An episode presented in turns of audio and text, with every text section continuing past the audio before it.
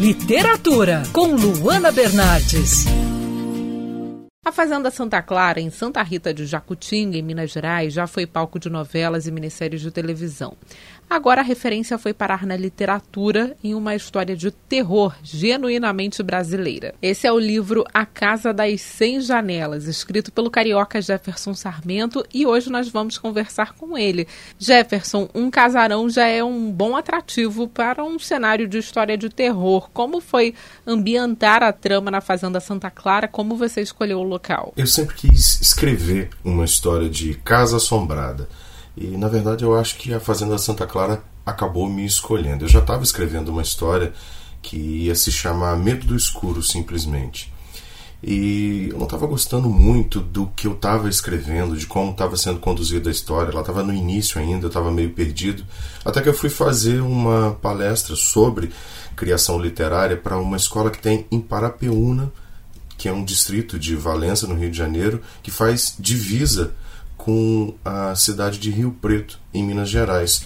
As, o, o, distrito de Parapeúna e a cidade de Rio Preto são cortadas pelo, pelo a divisa dos dois é cortada pelo Rio Preto. E há mais ou menos uns 20 quilômetros de Rio Preto, indo na direção de Santa Rita do Jacutinga, tem a Fazenda Santa Clara, com aquele casarão enorme com as suas 365 janelas. E quando eu estava dando essa palestra, eu estava explicando para as crianças do colégio que a ideia de se criar uma história pode vir de qualquer lugar. E eu me lembro que elas disseram assim: ah, aqui, por exemplo, aqui não tem nada, aqui a gente não consegue enxergar nenhuma, tropeçar em nenhuma história legal. Eu falei: muito pelo contrário, a gente tem várias histórias legais no interior do Brasil que você pode contar, você pode esbarrar, por exemplo, e aí me veio a ideia que eu já a Fazenda Santa Clara, de uma fazenda enorme, com uma casa enorme enorme, com as suas, com todas aquelas janelas e algumas janelas que não são janelas verdadeiras. E aí eu comecei a, a perguntar para eles, a desafiar a imaginação deles. E se essa, essas janelas que estão fechadas tivessem um motivo sobrenatural, por exemplo, para elas estarem fechadas?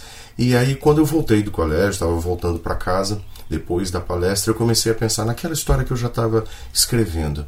E se aquela casa assombrada que eu estava procurando há bastante tempo, que eu estava tentando achar, tentando encontrar dentro da minha história, fosse um casarão como a casa das 365 janelas lá de Santa Rita do Jacutinga. E se essa casa tivesse, na verdade, em torno de 100 janelas?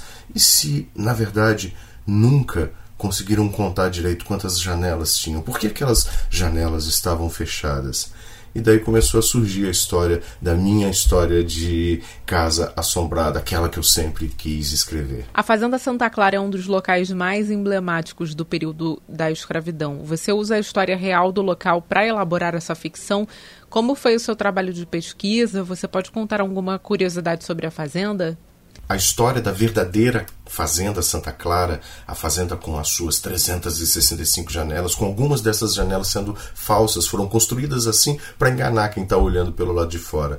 Essa história, a história verdadeira, ela serviu sim de fonte de inspiração para a criação da fazenda fictícia, da sede da fazenda Santa Ana, que é a que aparece, a que eu criei para a história de A Casa das 100 Janelas. Mas eu carreguei da verdadeira Fazenda Santa Clara mais do que simplesmente o seu tamanho, todas as suas janelas, as janelas falsas. Eu carreguei também a história verdadeira por trás da Fazenda Santa Clara, que é que conta que na verdade eles não subsistiam, não sobreviviam de cultivo de café. O cultivo de café era um engodo, era uma enganação. Eles na verdade reproduziam escravos e vendiam escravos para as fazendas de toda a região e até para fora da região, para fora do estado, para fora da província.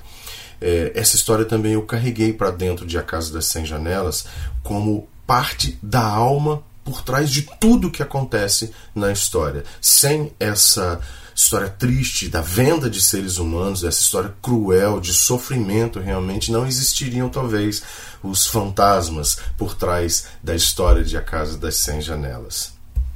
O que você pode contar sobre o personagem Chico Rezende? O Chico Rezende é o nosso protagonista, o nosso herói da história. O cara que vai cruzar toda a sua jornada, a jornada da Casa das Cem Janelas. O seu arco de história vai fazer com que ele desvende tudo o que aconteceu na Fazenda Santa Ana, a Casa das Cem Janelas, e descobrir o que o passado tem a ver com o seu presente. Quando a história começa, o Chico está retornando para Bel Parque, 30 anos depois de ele e a mãe mãe dele praticamente serem expulsos da cidade porque o pai do Chico, Pedro Rezende, foi acusado de ter assassinado Adélia Fortes, a matriarca da família Fortes, esposa do homem mais poderoso de Belparque, o dono da Fazenda Santa Ana, da Casa das Cem Janelas. O Chico está retornando para a cidade 30 anos depois como um cara diferente. Ele venceu na vida, ele tem uma vida financeira folgada e ele simplesmente desiste de tudo lá fora para tentar recuperar a sua infância perdida, aquilo que ele planejava quando ele era garoto,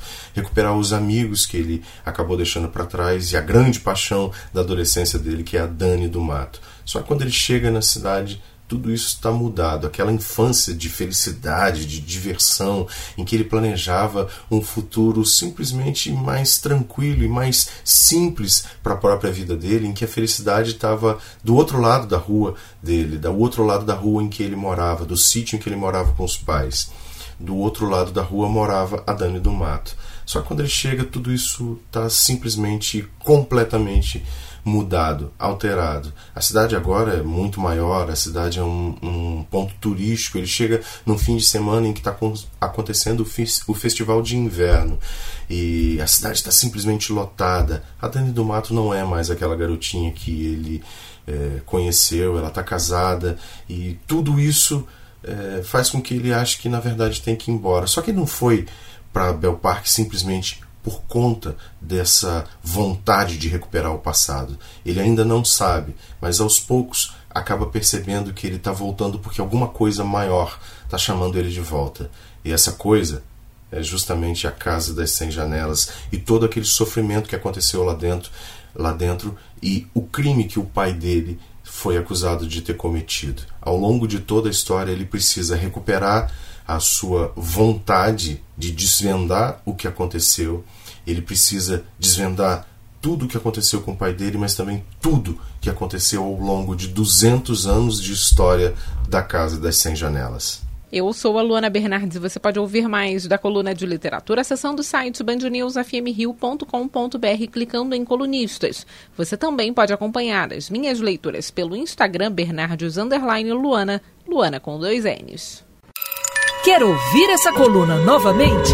É só procurar nas plataformas de streaming de áudio. Conheça mais dos podcasts da Band News FM Rio.